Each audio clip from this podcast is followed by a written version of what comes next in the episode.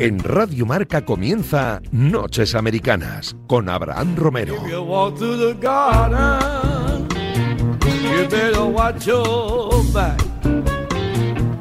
Madrugada del martes 8 de junio, bienvenidos a un nuevo vuelo transoceánico aquí en los estudios centrales de la radio del deporte. Seguimos una semana más pendientes de los playoffs de la NBA, segunda ronda ya, tenemos que analizar qué ha pasado para que algunos equipos acabaran eliminados. Tenemos que ver qué ha pasado también en Boston, donde ha habido cambio de, bueno, de entrenador, de dirección general, de absolutamente todo, y analizar también qué va a pasar en estas semifinales de conferencia ya con ocho equipos metidos de lleno en la lucha por el título. Estarán por aquí eh, Miki Murcia, Guille del Palacio, Iñaco Díaz Guerra y José Bran Romero. Escuchan Radio Marca, ya saben, empieza un nuevo Noches Americanas.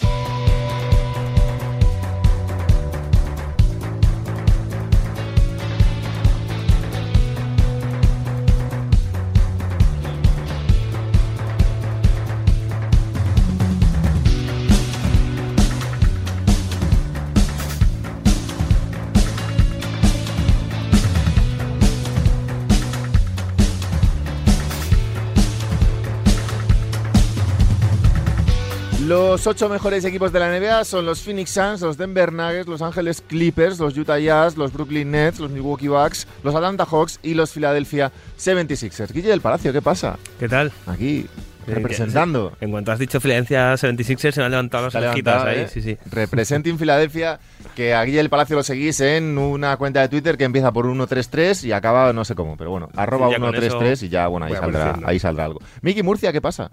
¿Qué tal? ¿Cómo estáis? Muy bien, ¿y tú? Muy ¿Preparado para tus Utah Jazz?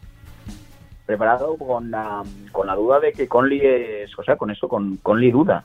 Coli duda, ¿eh? Sí, yo iba... Como titular, con- ¿Sería el me- titular de la serie ahora mismo? ¿Conley no, duda? Me, me, me cabré mucho con Dallas porque, claro, yo iba con Dallas a muerte porque si te quita jugar contra contra Clippers, pues eso que nos llegábamos, pero no, no pudo ser. Ibas no con Dallas ser. a muerte como buen madridista que eres, ¿no? Hombre, de, de, de corazón. Iñaco Díaz Guerra, ¿qué tal? ¿Qué tal? Tú ahí ganando 1-0 las semifinales ya, Estoy viviendo tranquilo, los playoffs más tranquilos en mucho tiempo. Tranquilo. Estoy ahora como cuando, cae, como cuando cae el Madrid Champions. Ha caído, han caído los Lakers, por lo tanto ya la parque de... ya todo es felicidad. Mira, estamos de acuerdo, vamos a estar de acuerdo por primera vez, yo creo, en todo el año. ¿Eh? Que vamos a estar de acuerdo por primera vez en todo Sí, el año. han caído los Lakers y ya todo me parece bien. O sea, todos me caen bien. Y es una pena, porque a mí me gusta mucho Doncic, pero también eh, al final lo, me- lo van a hacer antipático. Así que se han quedado en los playoffs muy disfrutones. A Iñaco Díaz Guerra lo seguís en arroba y Iñaco Díaz Guerra, evidentemente. Eh, vamos Pero- a ver, pero- ¿qué pasa? No, que digo que jugar en los Lakers Iñaco, Sí. eh, yo creo que te, te distorsiona la realidad porque has oído unas declaraciones de Kuzma diciendo que ha dado un paso adelante, que está mucho mejor que el año pasado, que se ve con muchas posibilidades. Sí, ¿Pero quién? ¿El mismo? El mismo, el mismo, el mismo. Yo estoy de acuerdo. Él ha dado un paso adelante.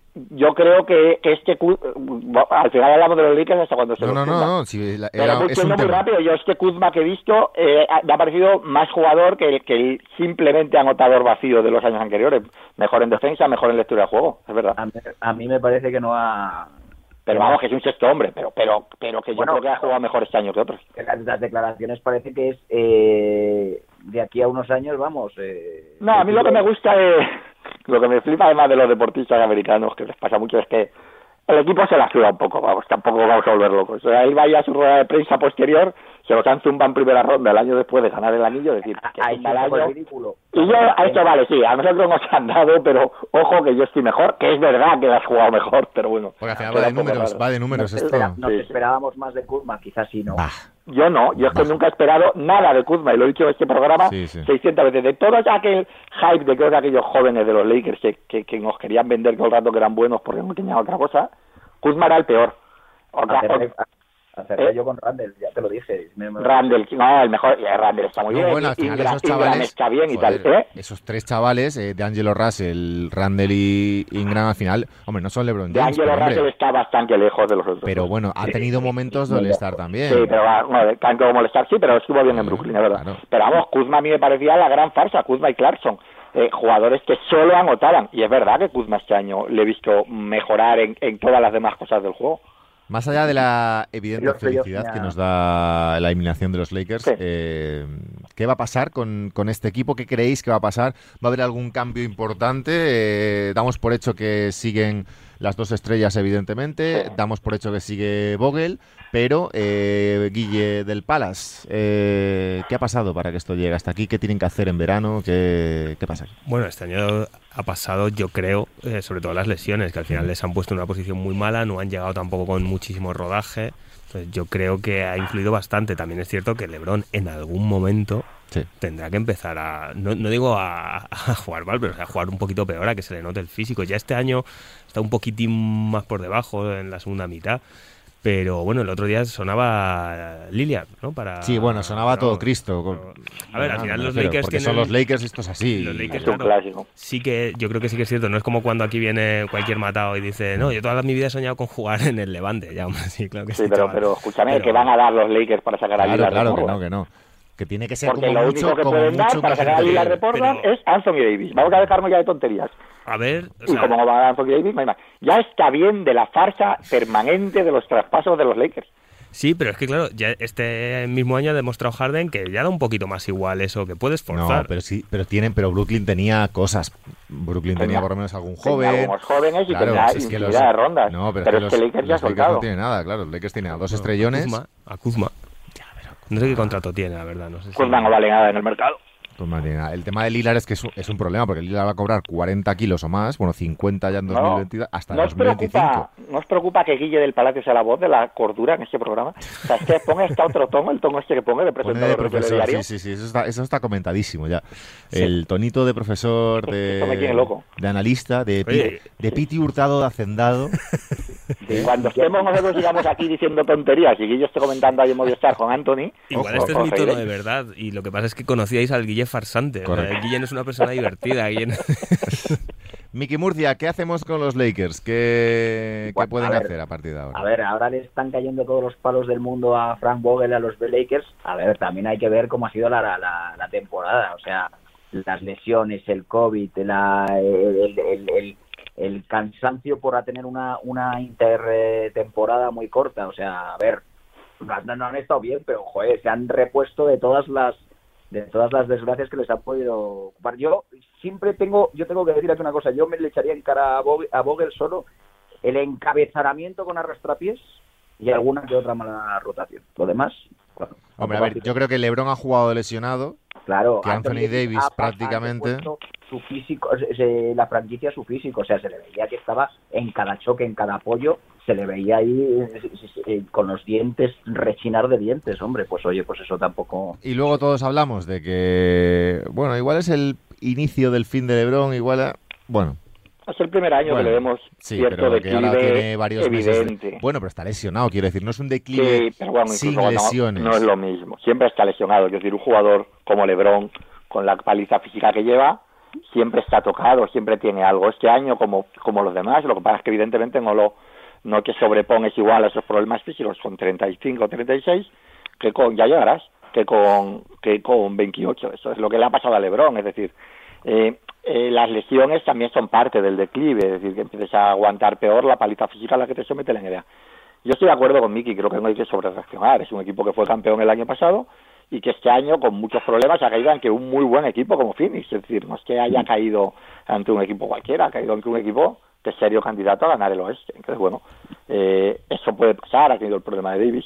A mí no me gusta Vogel, creo que lo ha hecho bien, ojo, pero me parece un entrenador un poco antiguo. Y entonces el problema con un entrenador antiguo es que, cuando tus dos estrellas no están al 100%, tampoco tienes, como ahora que casi cualquier equipo otro, mucho más repertorio en el arsenal, ¿no? Es un equipo que juega a una cosa y no tiene un plan B. Y entonces cualquier problema lo descabala mucho más que a la mayoría de equipos que en este baloncesto actual. mucho más rápido, mucho más móvil, con piezas más intercambiables, pues permite, permite de algún modo, como estamos viendo con Denver sin Murray, o incluso, incluso como hemos estado viendo cada temporada sin Conley en Utah, que permite hacer cambios que Utah, ajustes, perdón, que, que Lakers no hace.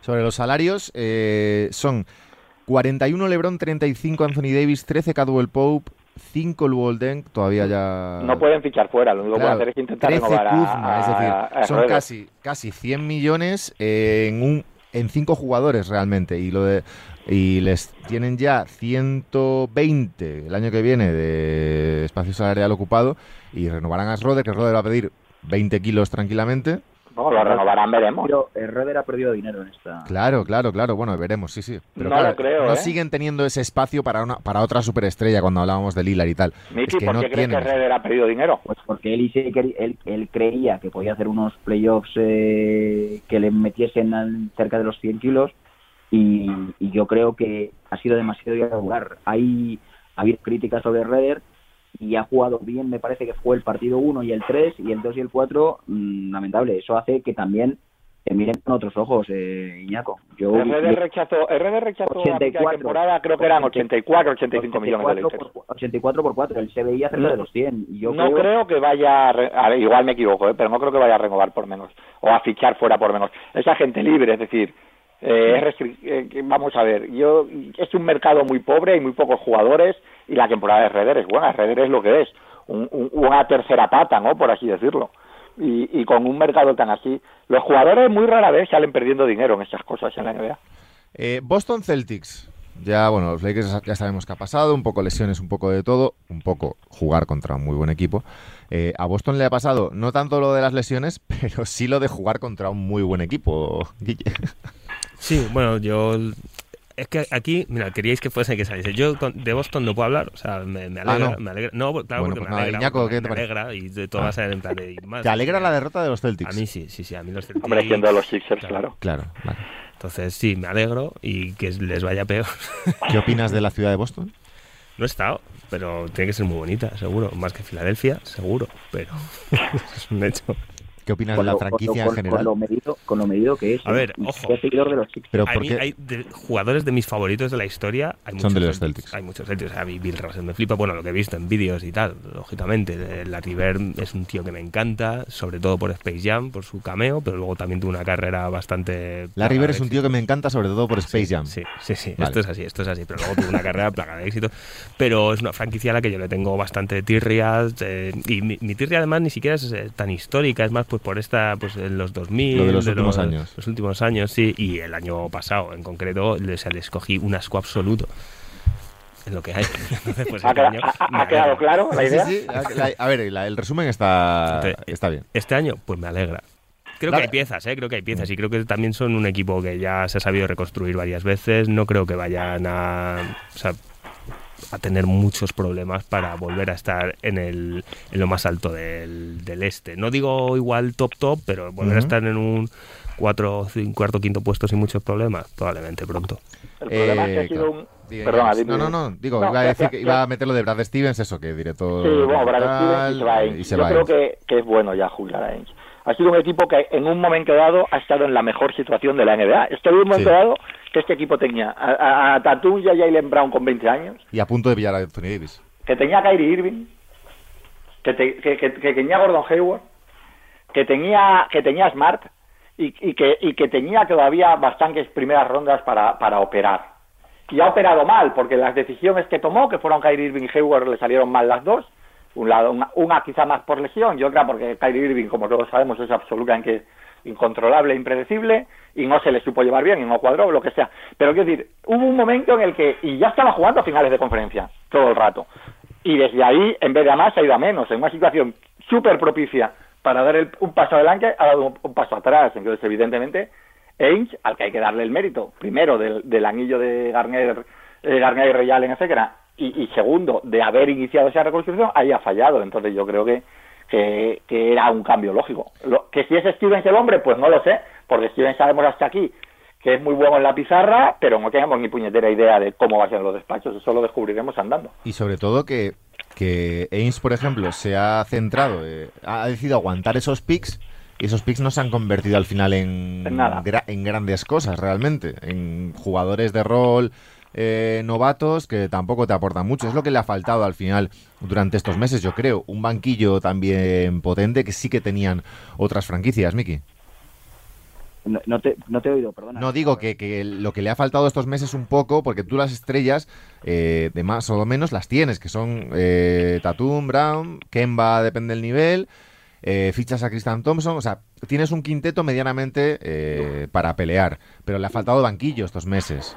Sí, le ha faltado banquillo. Yo, yo creo, esto es impopular, pero yo creo que eh, la- el dúo de, de, de estrellas, Tatum Brown, a mí me parece que no está a la altura de otras estrellas de la liga. A mí me parece que Brown mm, es un gran jugador, pero no me parece una estrella. Y yo creo que con eso, a partir de ese momento, ya yo creo que se te hace muy complicado competir. Si encima además Kemba Walker, que sí que venía como un jugador estrella desde. Desde Charlotte no se ha comportado como tal. O sea, yo creo que es un problema de que no les da. Y, y que yo creo que la serie contra Nets, lo digo siempre, lo vi el otro día otra vez porque dije, tengo que verlo. Hacen buena defensa, pero es, es que pero los Nets son superiores en cuanto a calidad y les meten tiros que están todos están contestados, o sea, todos los tiros están llegan bien, pero pero no no les da, o sea, es una cuestión de que no le da, o sea, no es que yo haya jugado mal o que es que Brad Stevens se haya le haya faltado algo del banquillo. Habrá jugado sin Jalen Brown también, que de los playoffs. Y aparte a Sí. nadie le está dando con Brooklyn. Llevamos dos partidos con Milwaukee como para valorar que no quede con Brooklyn, claro. Claro.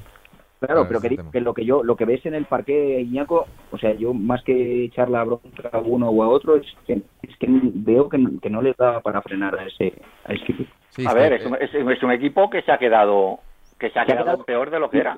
y buena defensa, ¿eh? O sea, y hay ratos de buena defensa y que... Sí, pero es que el equipo que llega a los playoffs es un equipo muy limitado. Es decir, que eh, podemos entrar, yo creo que ya no les daba con lo anterior, pero pero se llegan sin Jalen Brown. Yo sí creo que Jalen Brown es una estrella. Porque es un jugador completísimo. Ahora, ¿es una superestrella? ¿Es un candidato al MVP a los primeros quintetos de la liga?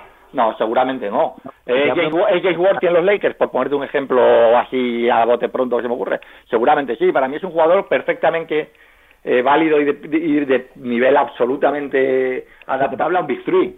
Eh, no a lo mejor será el 1, pero sí será el 2 al 3. El problema es que Kemba Walker no ha estado y el problema es que el resto del equipo es flojo y ahora ya no te vale, salvo que tengas Durán, Harden, Irving, por lo que estamos viendo no te vale solo con 3, necesitas mucho más. claro.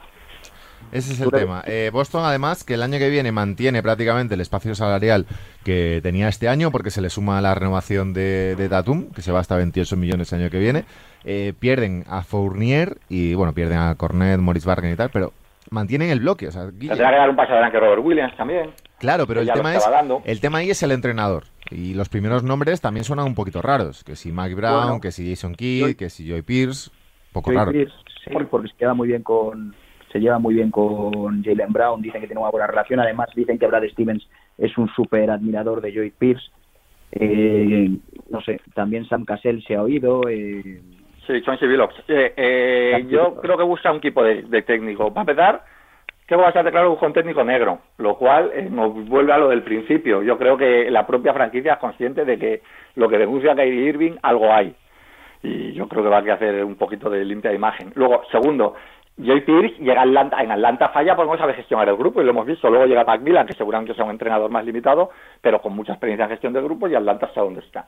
Pero yo creo que Joy Pierce, cuando llega a Atlanta, es uno de los técnicos jóvenes más valorados de la liga. Ese, equipo de técnicos muchas veces lo hacen mejor en, en la segunda parada que en la primera, porque todo el conocimiento que tenían eh, no les vale en la primera muchas veces porque no saben gestionar un grupo de estrellas y de jugadores NBA. En la segunda eso ya lo llevan puesto.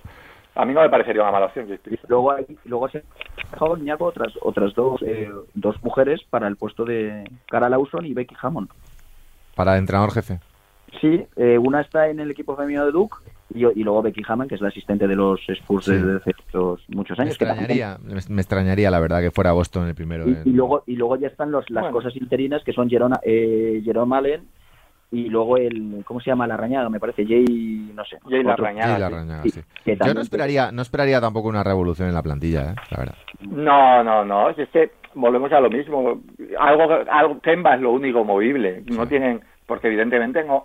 Tú, tú no puedes que ah, Tatum es intocable y yo de verdad creo que Jalen Brown, con la edad que tiene y el salto que de calidad cada dos años, es un- también un jugador que, que, que tiene que entrar en los planes a medio plazo. ¿no? No, lo que, bueno, lo que pasa es que con esa misma base han llegado más lejos.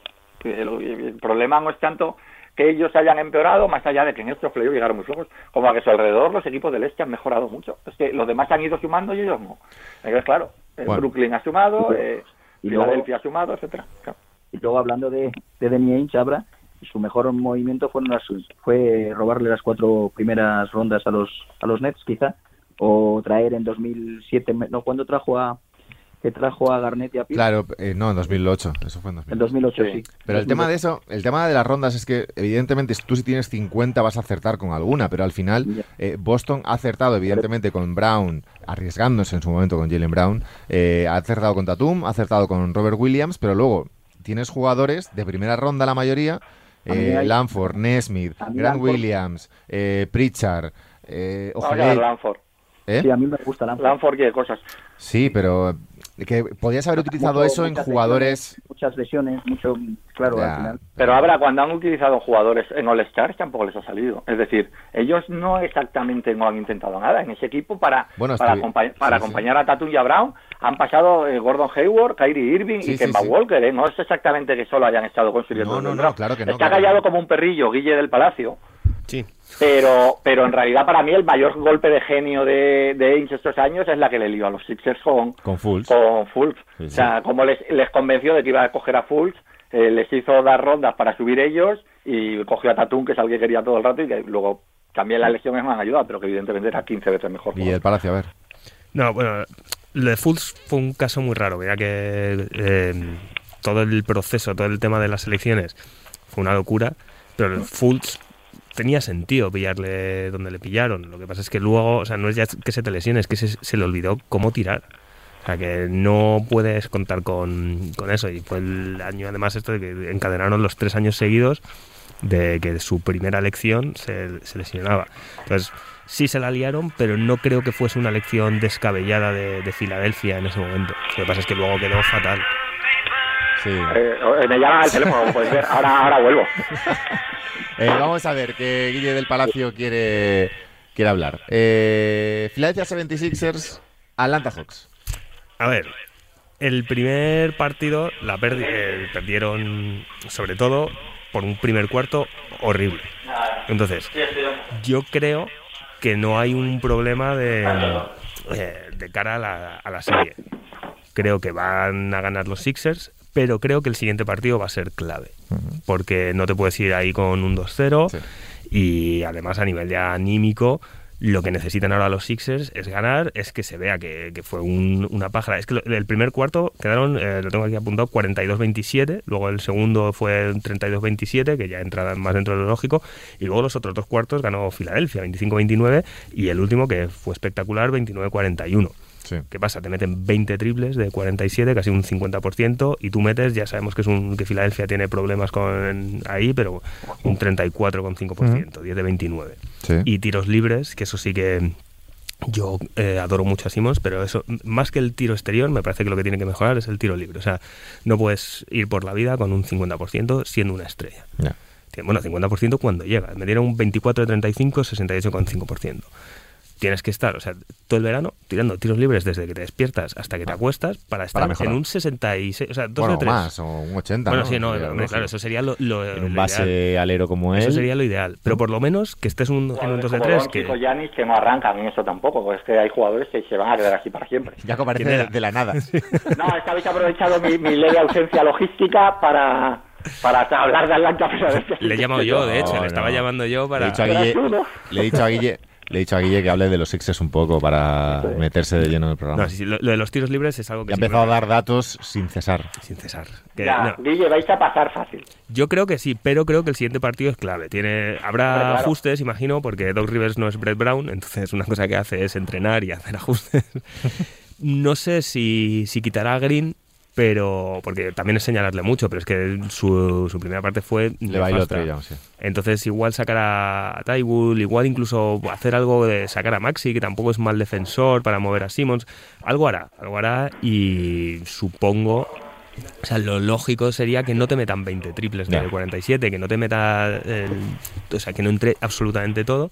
A ver, que no va, dejar no va a entrar todo, no le va a entrar todo a Atlanta en toda la serie, Los en ajustes principio. también en vid, a ver cómo está. Es- aunque jugó muy bien, se le veía un- le fa- que le faltaba un puntito. Entonces le hizo dos o tres veces seguidas ya un este floater que hace de que entra. En vid iba a la ayuda, pero y es que llega. Porque en es muy alto, ¿eh? Sí. O sea, en vid normalmente, si esa décima de segundo, esos- ese medio segundo que tarda en reaccionar llega, ya es muy difícil eh, que puedas intentar meter la Sí. canasta o doblarse la capela.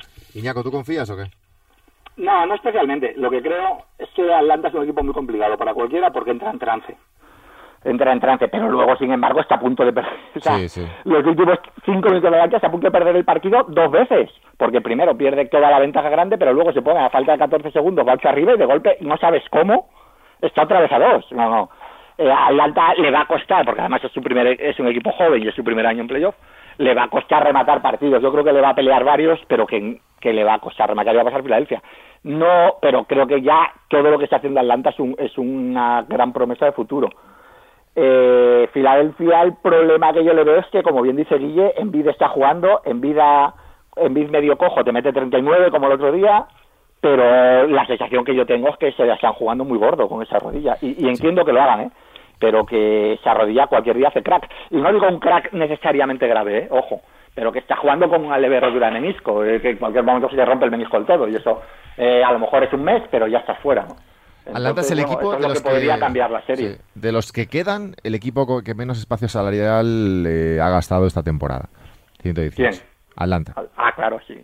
Porque Entonces- tenga casi todos en contrato rookie Claro, todavía. eso es. De hecho, el año que viene pierde a Tony Snell y pierde el, contrato también de Lou Williams. Eh, pero bueno, Miki, ¿cómo lo ves tú? Bueno, a mí me parece que Atlanta es un equipo divertido de ver, pese a Trey Young, que se está, que partido que pasa se gana más la enemistad de los que hemos, eh, los que ¿Pero qué ha vemos. hecho? ¿Qué te ha hecho? ¿Cómo? ¿Cómo? ¿Cómo? No ¿Cómo? sé, me, me- me saca de quicio un poco ese búsqueda constante de la faltita, El pelo. el no sé qué, ese- Ah. no sé, es un compendio También, ¿eh? porque dices, si fuese guapo, pues oye, pues... Lo del pelo pues, empieza, lo del pelo hay que empezar a arreglarlo. Todo esto va con lo no de tiene Doncic, también va con lo de madridismo. Miki.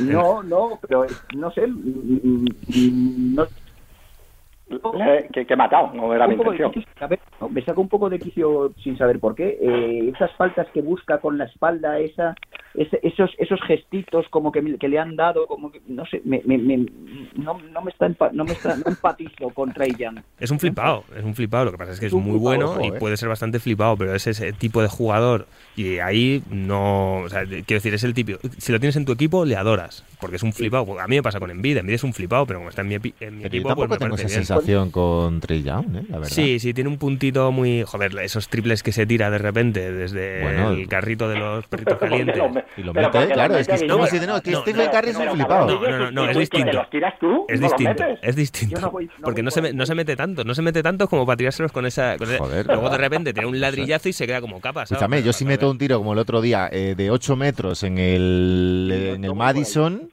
No con la afición de los Knicks gritándome, pues también pongo a levantar los brazos. se, claro tiró una sí. así, se tiró una así en Filadelfia y creo que no tocó ni aro. Bueno, pero A ver, una- lo que no es. Estamos claro que hay un, hay un puntito en ciertas estrellas de NBA muy importante que es ser cool, que es molar. Sí. Es decir, tú eres Dame Lillard, ¿verdad?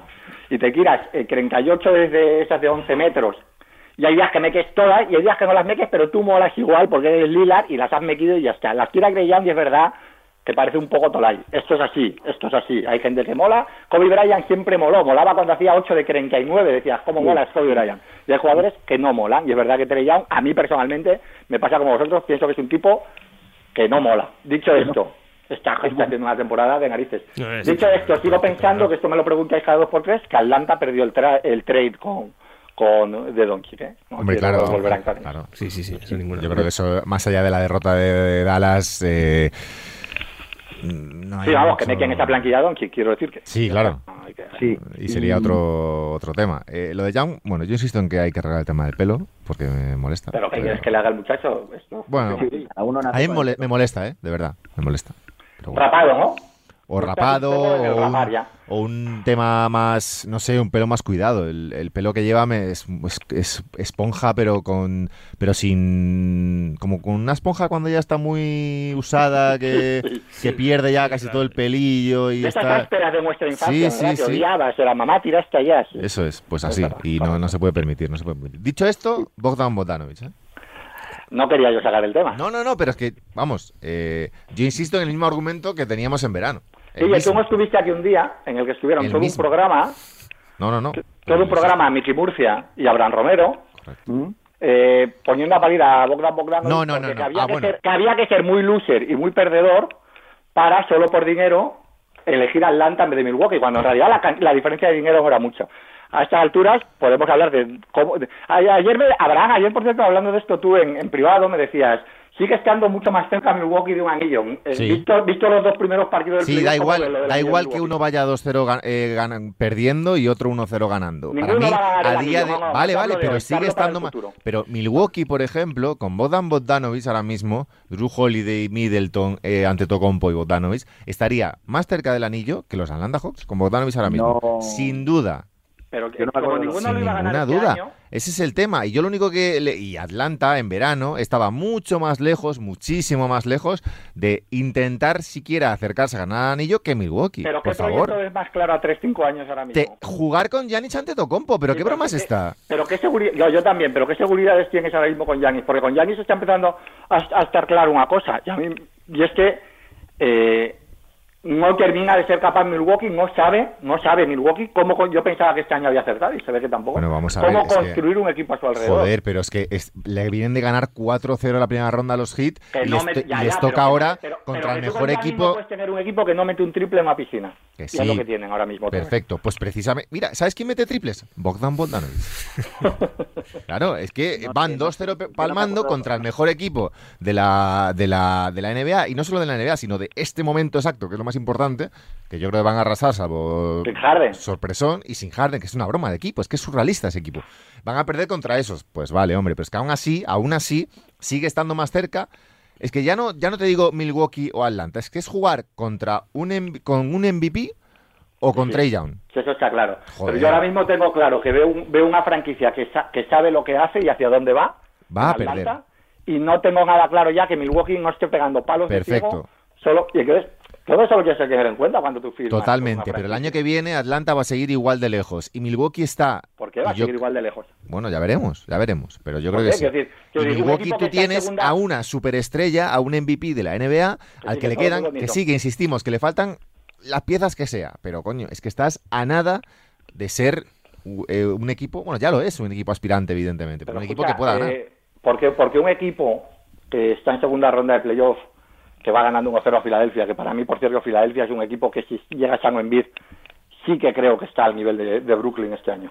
Eh, eh, porque a ese equipo y que sus estrellas tienen que dar 22, 23 años, 24 años, que está jugando sin Cam Reddish, es uno de sus jugadores jóvenes más prometedores, que, que Hunter, en que el otro día ganando sin Hunter, que este año, en su segundo año en la liga, está haciendo 17, 18 Sí. puntos por partido, que tiene un, un pick 6, que es el, el preferido de, de Miki, que es Okongu, eh, eh, todavía por explotar. Yo creo que es un equipo, ya tiene que dar Milwaukee, Porque decir que en el Atlanta otro lado está Giannis Antetokounmpo. O sea, Atlanta es que un me parece muy bien Cam Reddish. Va a crecer. Me parece perfecto Cam Reddish, me parece perfecto el señor ese alto que dice Miki. Me parece perfecto todo. En Atlanta, muy bonito, muy jóvenes. Que, que está ante Tocompo en el otro lado, hombre. Pero que nadie que está discutiendo ante Tocompo. Lo que Claro que me, no, tú me estabas discutiendo lo que que por qué Bogdanovic es que es elegía una Atlanta antes es que una soberana Milwaukee. boutade, es una soberana Ah. boutade decir que Atlanta va a estar igual de lejos el año que viene, cuando es un equipo que evidentemente va a ir mejorando si no pierde piezas, porque todos sus jugadores importantes van a ir mejorando. O sea, no- el año que viene- Mientras que, en, mientras que en Milwaukee, ahora mismo, es que su, el, su, Mira, su techo es el, el año que viene, vamos, es que la fase lo regular, salvo que se vaya ante Tocompo, el año que viene va a seguir estando por delante Milwaukee. Hombre, claro, sin nadie que pero está sin discutiendo ningún- Pues ya está. No tengo muy claro. estás discutiendo tú. Tú, tú en concreto, Iñaco, estás discutiendo bastante todo. Dice, nadie te lo está discutiendo. Y lleva media hora el hijo puta. No, añadió Iñaco después de discutir durante 20 minutos. Yo tengo una comparación, a ver qué os parece. ¿Nos, nos recuerda un poco este Atlanta, que, es muy divertido de ver, que tiene jugadores, más allá de que todos odiemos el pelo de Trey Young Wise, un poquito a los, eh, a los Sacramento Kings de Chris Webber, que dices, hostia, ¿y por qué no van a ganar? Pues porque no van a ganar. son muy divertidos, son muy bonitos, pero... bueno, no van a ganar porque les roban. Claro, es que claro, es que me hacéis enfadar hoy, ¿eh? De verdad. Miki, ¿qué ibas a hablar? Que no te dejamos hablar. Vaya temita sacado Villa del Pará. Es que claro. He intentado hermanar un poco, pero me ha salido mal. He querido bueno, no, que mola y tal, pero sabes que no va a ganar. Hombre, perdona. Hombre, hoy, en, hoy sabes que no van a ganar. Hoy, evidentemente. Pues Miki, habla, por favor, que me enfado. No, no, no, que, que, yo estoy contigo. O sea, quiero decir que no sé, no me acuerdo ni lo que dijimos en su momento. No, para variar. De, Bogdanovic. No, no, me acuerdo, porque igual nosotros somos tenemos la capacidad de, de, decir una cosa y mañana decir lo contrario. Pero lo que estaba claro y lo que dice Abraham tiene sentido. O sea, Abraham, como todo el mundo, quería que rodeásemos de las piezas que, necesitan ante Tocompo el MVP de la liga para que optase al anillo. Pues hombre, pues evidentemente en ese momento nos parecía que Bogdanovic eh, tendría el anillo más cerca jugando al lado del MVP de la liga, jugando en Atlanta. Que Atlanta ha hecho muy bien las cosas y que tiene un proyecto que en uno o dos Sin años duda. ¿Se puede dar algo? Pues sí, efectivamente, pero si es que yo creo que nos estáis llevando la contraria. Lo que pasa es que veo... No, a ver, que yo doy toda la plantilla de Blanca por Antetokounmpo, ¿eh? toda pues ya está, pues ya está. Correcto. No, pero lo que te digo es que a veces al elegir una franquicia con la que vas a firmar un contrato largo, tienes que ver un poquito todo. Y la sensación es que hay una, que, hay una franquicia que aunque esté más lejos sabe hacia dónde va y hay otra franquicia que aunque esté más cerca que da la sensación de que ya no tiene muy claro hacia dónde va y que a lo mejor ya ha tocado su techo. Entonces, como tú no firmas para jugar hoy, si no firmas para jugar cuatro años, eso lo tienes que tener en cuenta. Yo creo, sí. Es real eso, Iñaco, porque al principio de temporada con Joy Pierce hubo un momento que pensabas que pensabas que esto iba a ser un desastre. O sea, al final... No, no, no. Los y los fracasos... No, a mí no, a mí no me metas en ese lío. Yo siempre he pensado que la, que la plantilla está muy bien.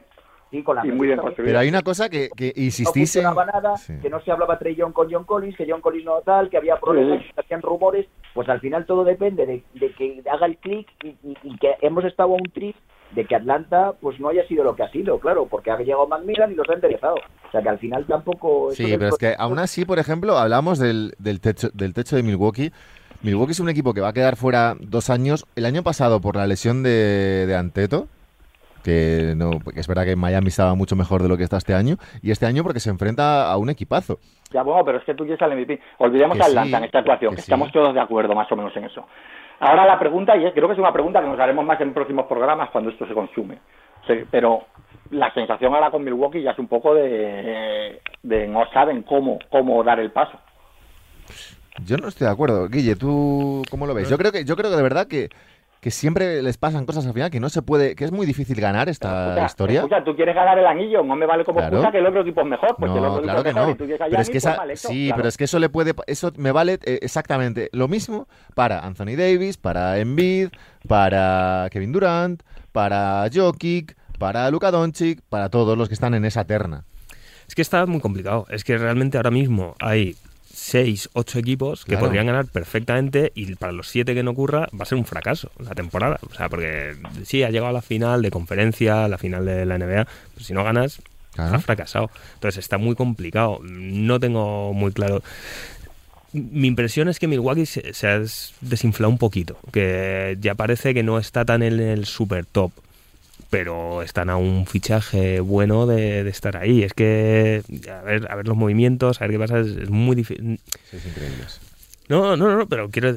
O sea, no les estoy quitando mérito ni, ni calidad, pero es que está tan difícil la NBA pero, totalmente, pero es que hace dos semanas yo, que soy el rey de los ventajistas, me quedo anonadado ante el ventajismo que hay en este programa en el día de hoy.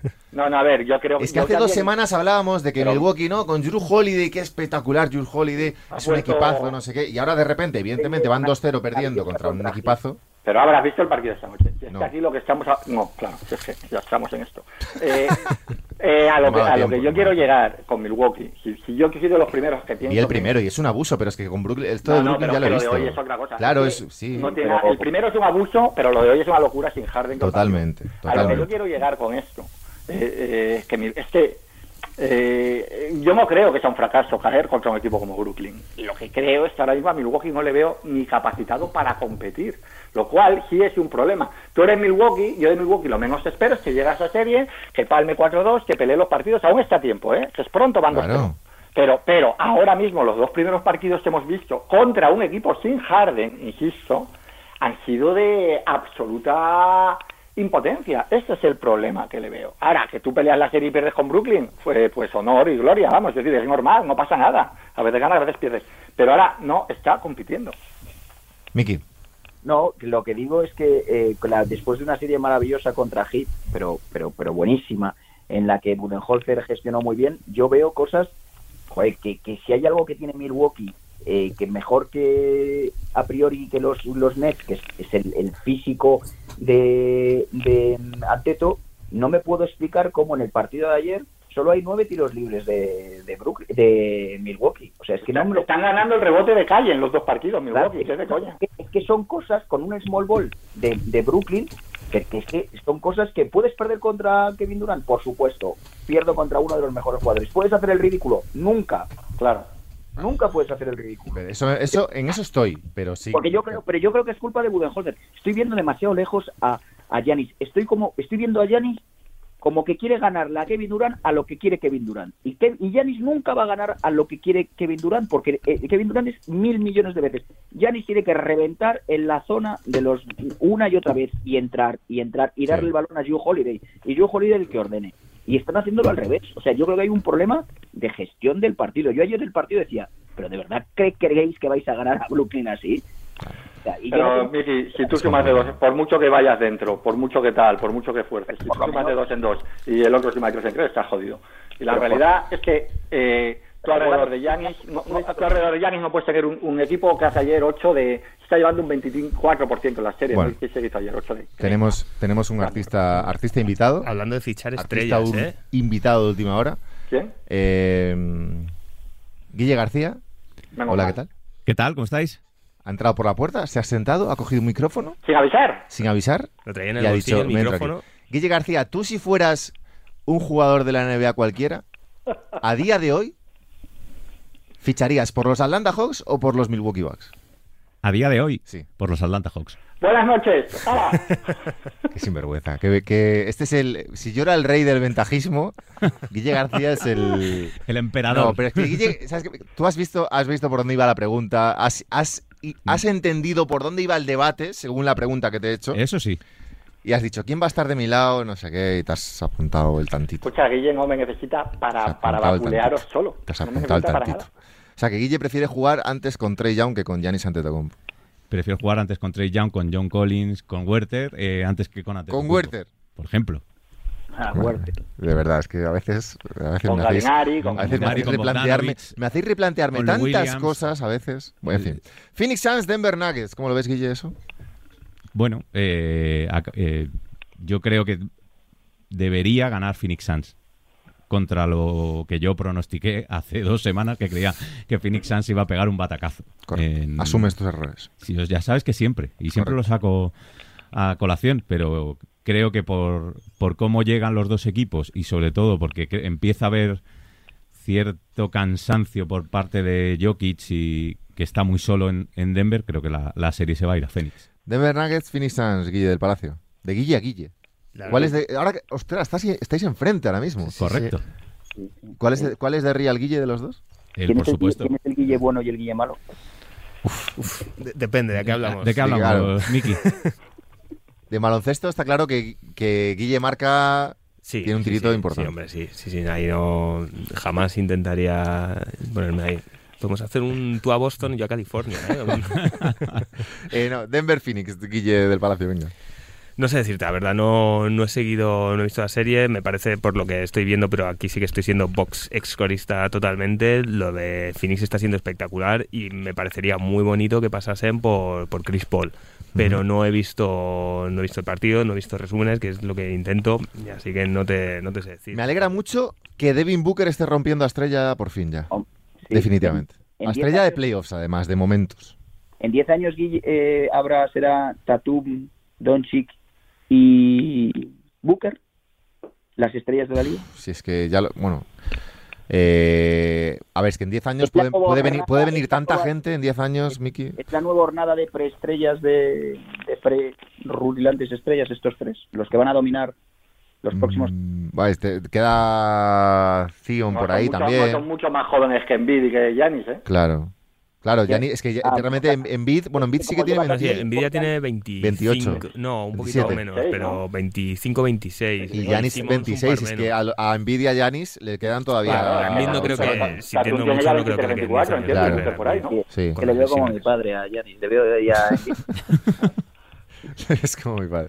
Eh, no, me, me alegra que el tema que Booker... Bueno, ¿y cuántos tiene Jokic? También 26, 25, 26. No, no, Jockey 24. O 24, claro, es que... Están todos ahí, o sea, que no van a dominar Sí, nada. sí, no va, no va a dominar nadie, yo creo. O sea, yo lo que no... Yo, Jockey 26, Jockey 26. Sí, Yo lo que no veo es 23 que- y 26. O sea, lo único que veo que pueda dominar como tal de, de ganar más de dos, a lo mejor MVPs, es Doncic. Y a ver en, y a ver en qué rompe Zion Williamson. Yo creo que si las rodillas respetan a Embiid...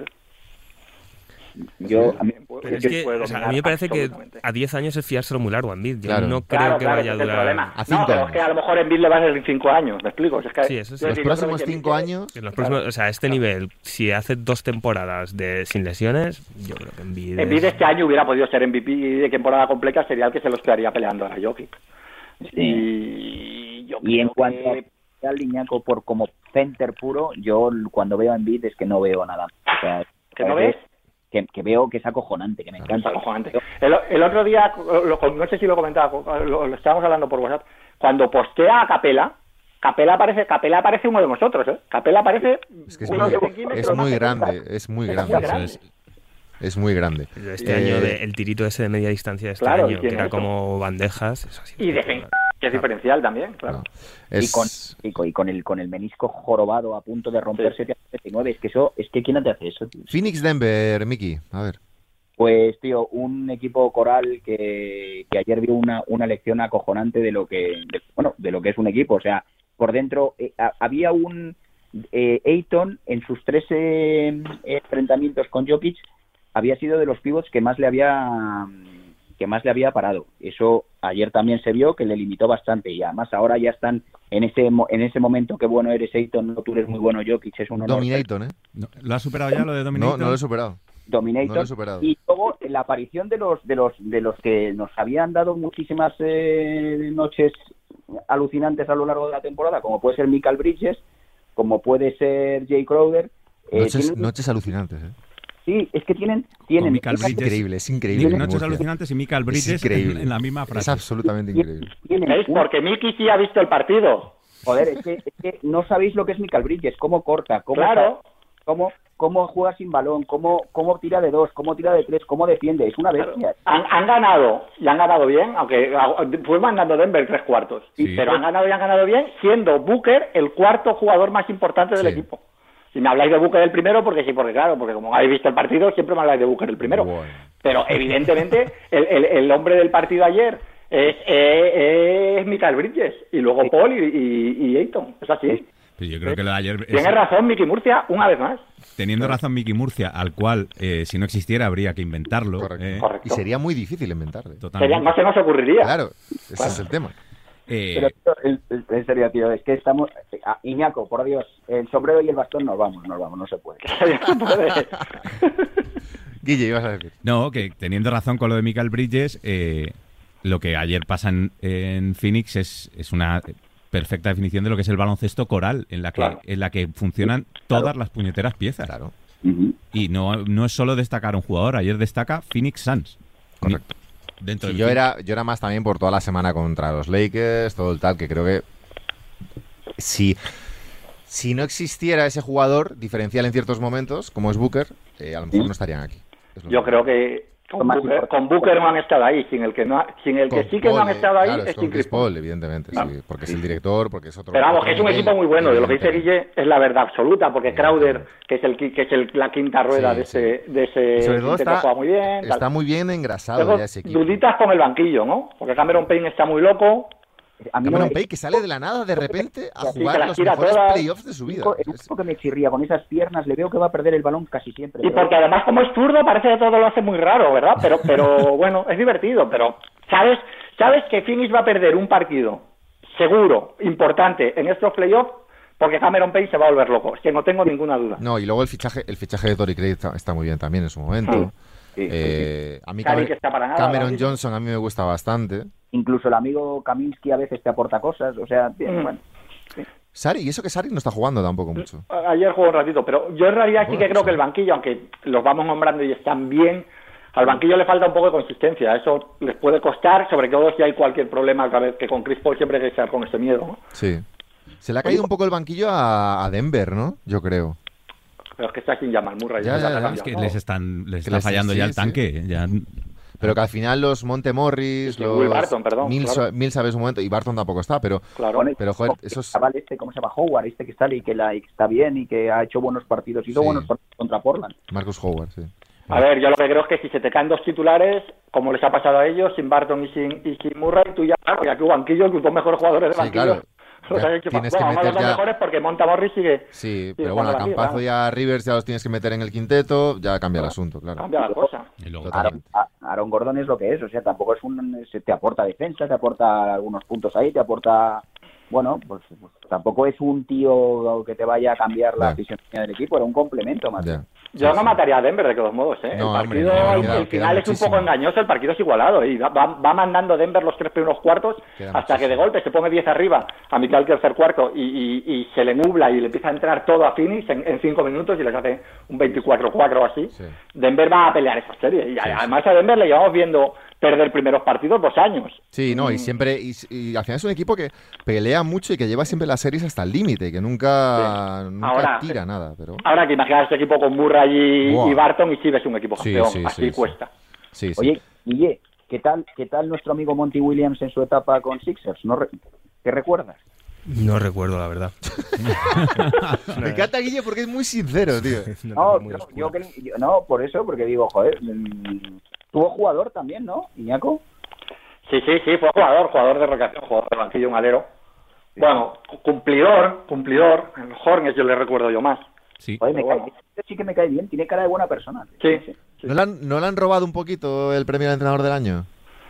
Bueno, es que, el- es que ahora estamos siendo, como, como, baja, como ha jugado Jamal Claro, Nueva York en, claro. en los playoffs nos influye, pero la realidad es que lo que ha hecho Tibodó este año con los Knicks es muy meritorio y muy de entrenador.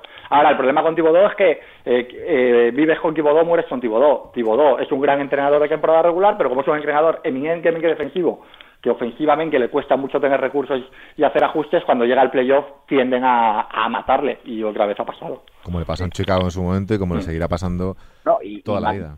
Ha quedado con media temporada. Macmillan ha quedado tercero, creo, en entrenador del año. Sí, bueno, porque, hombre, joder, es que... el- Macmillan o Sna- yo- Snyder, yo creo que ha sido el tercero, ¿no? A ver, Ah, es- es no, Monty- eh, no, pues, pues puede ser. Había leído que había recibido votos. No sabía que solo jugando. Sí, claro, votos, sí, Votos votos sí. sí, pero yo creo que... Ha sido muy llamativo, ¿no? El giro.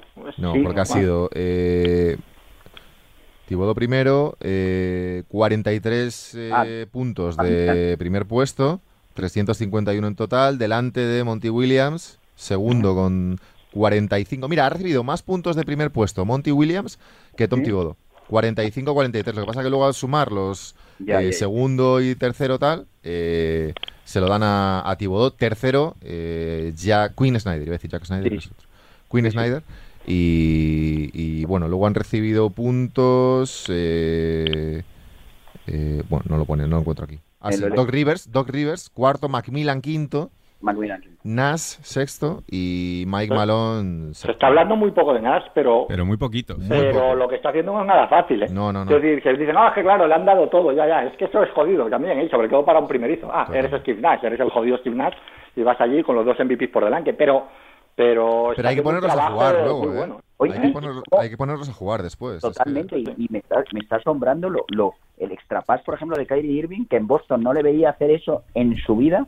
Sí, sí. Cómo buscan a Joe Harris liberado, o sea, cómo de repente es que parece otro jugador. Sí. ¿Os acordáis la noche del traspaso de Harden? Que, que, es- que nos estuvimos discutiendo mucho rato sobre esto entre nosotros. Sí. Y, y yo, yo tenía muchas dudas, no por los jugadores, que me parecen buenísimos, sino porque el encaje de esos tres jugadores en concreto sobre todo de Harden y de Irving, ¿no? Porque tú ya sabes que Durant le da igual no tener mucho balón porque total va a meter 40 igual. Aunque la recibe, la mete y otra cosa.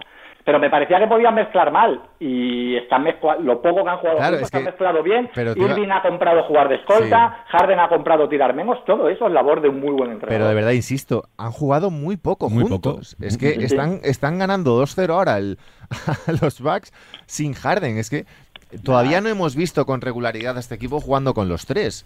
Eh, no sé si, si cuando jueguen los tres va a ser peor incluso de lo que estamos viendo ahora, porque igual No. eh, uno de los tres tiene que asumir menos. O, no sé. También son tres Yo creo- jugadores, yo creo, que están como en, en el eh, objetivo este que se ponen a veces las estrellas, por, por llamarlo así de alguna manera, de oye, voy a, quiere- queremos ganar este año sí o sí, y luego ya en dos meses ya veremos lo que pasa. Yo creo que sí van a funcionar porque, porque el que más ha faltado es Durant. Y, y la mezcla jodida para mí era Harden Irving. Es decir, Sí. tú a Durant lo enganchas seguro. No hay ningún problema porque, insisto, no necesita tanta bola. Y sí que hemos visto bastante Harden e Irving y han funcionado. Yo creo que, que Ah. es verdad lo que tú dices, que igual ah, eh, en un, en un año, una vez que hayan ganado anillos, sí lo han ganado, que yo no lo veo tan claro como, como tú. Si lo han ganado, eh, ya todo el mundo empieza a querer 25 tiros más, etcétera. Pero mientras estén en esto, eh, el encaje es fluidísimo. Y en serio, esto tiene mucho mérito. sí. ¿Tú no ves Abra, tú- Abra, tú y yo lo vimos rápido y bien, en la noche del traspaso a otros Sí. les ha un poco más, pero Sí, bueno, oye, bueno.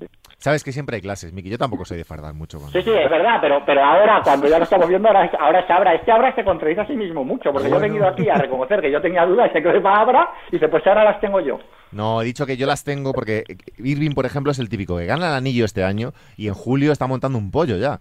Ah, sí, bueno, de-. Claro. Porque por ahora las cosas van bien. En el momento en el que se Claro. ahí tengo, la, tengo mis dudas. O sea, si no ganan el anillo este año, yo creo que el año que viene eso puede ser un polvorín Claro, que a flipa. eso me refiero. Nos queda una serie, por cierto, que quedan, eh, nada, cinco minutillos. Clippers, Utah Jazz, eh, sin entrar ya en el 4-3 de los Clippers a los, a los Mavericks. Ya hemos hablado de Dallas aquí, de lo que en teoría deberían hacer, lo que no y tal.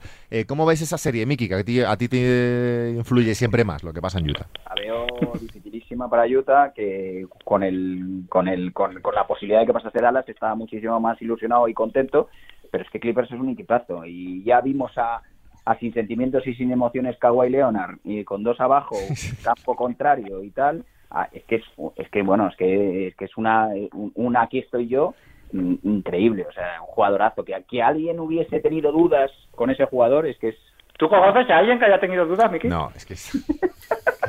Qué gilipollas este. A veces, a veces no Alguien en entendéis, este programa no entendéis las bromas, macho. No entendéis las bromas. O sea, de verdad, yo dije el otro me día... dijo- no, que me si- dijo, que me si dijo fuera- off the record que era una provocación. Claro, evidentemente. Dije en un grupo de WhatsApp que Kawhi Leonard si fuera blanco jugarían en la- en el- primero en el Obradoiro y luego en la Casballo. Lo cual no es una, tampoco es una carrera mala, quiero decir. O sea, no, no, No. porque te pagan por jugar. al Claro, pero evidentemente Te era, ganas una- la era vida una con el provocación. baloncesto, sí. Era una provocación evidente. Evidente. Kawhi Leonard es. Ka- Ka- Kawhi Leonard el problema es que cuando quiere, cuando quiere, es el segundo mejor jugador de la NBA después de Kevin Durant. Pero eh, hay veces que creo, que no quiero, que es muy frío y no sabe involucrar a lo mejor a sus compañeros o no tiene Pero el ¿cuándo carácter. no ha querido en playoff? Sí. El año pasado, por ejemplo, pasaron cosas muy raras en Pero ese equipo. fue Kawhi el problema el año Bueno, pasado. no lo sabe. ahora. Bueno, eh, Paul George jugó muy mal también, pero el propio Kawhi, eh, en la personalidad de un líder también está el saber levantar a sus Sí, compañeros y el saber animar y el tener más carácter en según qué momentos. Y luego ha hecho una serie, sobre todo el final de la serie contra Dallas, ha sido espectacular. Eh, Guille del Palacio, ¿algo que decir? Poco más que añadir. Pero, porque más que añadir, es que- no, es que estoy de acuerdo, es que es verdad, es que es verdad. O sea, que- me parece que es un tío. No, pero que otro en tu lugar hubiese Que- soltado un poco de humo o algo, pero o no. te habría metido una puya ahí Sí, sin... pero tú nada más que ¿Quieres que aproveche y le mete una puya a Iñaco así súper Sí, claro, gratuita? sí. Me ha hecho gracia que antes Miki ha dicho, decimos una cosa y al día siguiente decimos la contraria. Iñaco no necesita 24 horas, necesita un punto y coma. O sea, Eso A ver, eso que iba a decir, que a veces que WhatsApp no, no le explico más. Cuídate mucho, Guille del Palacio, un abrazo. un abrazo. Guille García, de Real, bueno, de Falls, no sé. El bueno. falso, hoy, hoy el falso. ¿Qué te parece la serie? Bueno, creo que eh, lo- estoy un poco con Mickey, que a Utah le viene, le viene regular el que haya pasado Clippers y que Kawhi haya despertado de ese letargo que parece que, que siempre lleva encima y que eh, cuando se activa en playoff pues demuestra lo que es. Me encanta que ahora todos vamos con Clippers, todos es un plantillazo y el, el No, no, martes, yo- el martes que viene estaremos aquí analizando el 2-0 de los Utah Jazz y el posible fracaso de Los Ángeles Clippers. Yo creo que por Como analizamos el 2-0 contra los Mavericks Correcto. y al final Eso han es, pasado. eso es, porque si así es que somos. aquí, aquí vamos Así somos. a oleadas. Cuídate mucho, Guille Marca. Cuidaros. Eh, Iñaco, ¿cómo ves tú la serie? Que... No, eso que mientras Tyron Lue esté en el banquillo de Clippers, yo le doy bastantes opciones a Utah Jazz. Tyron Lue, ¿eh? El otro día la veo yo a Tyron Lue. Tyron Lue, ¿eh? Sí, sí, sí. Cuídate mucho, Iñaco, un abrazo. Cuídate, ¿eh? Cuídate, ahora nos vemos. Eh, Miki Murcia, eh, Bueno, Utah, ¿eh? Sí, sí, nuestros Utah Jazz. Vamos a ver quién quién quién marca, quién coge a, a Kawhi. Veremos a ver. Conley duda, ¿eh? Conley duda, tío. Es que es, fue fundamental. Tiene que estar todos al 120%. Bueno, Vamos ver. tienes, tienes en plantilla un Jordan, así que hay que soñar. Cuídate mucho, un abrazo. Nosotros nos vamos madrugada del martes al miércoles eh, aquí en Radio Marca, nuevo Noches Americanas y en arroba Noches Americanas en Twitter, Facebook, Instagram, YouTube, eh, Spotify y todo lo demás. Nos encontráis por ahí. Hasta dentro de una semana. Un abrazo.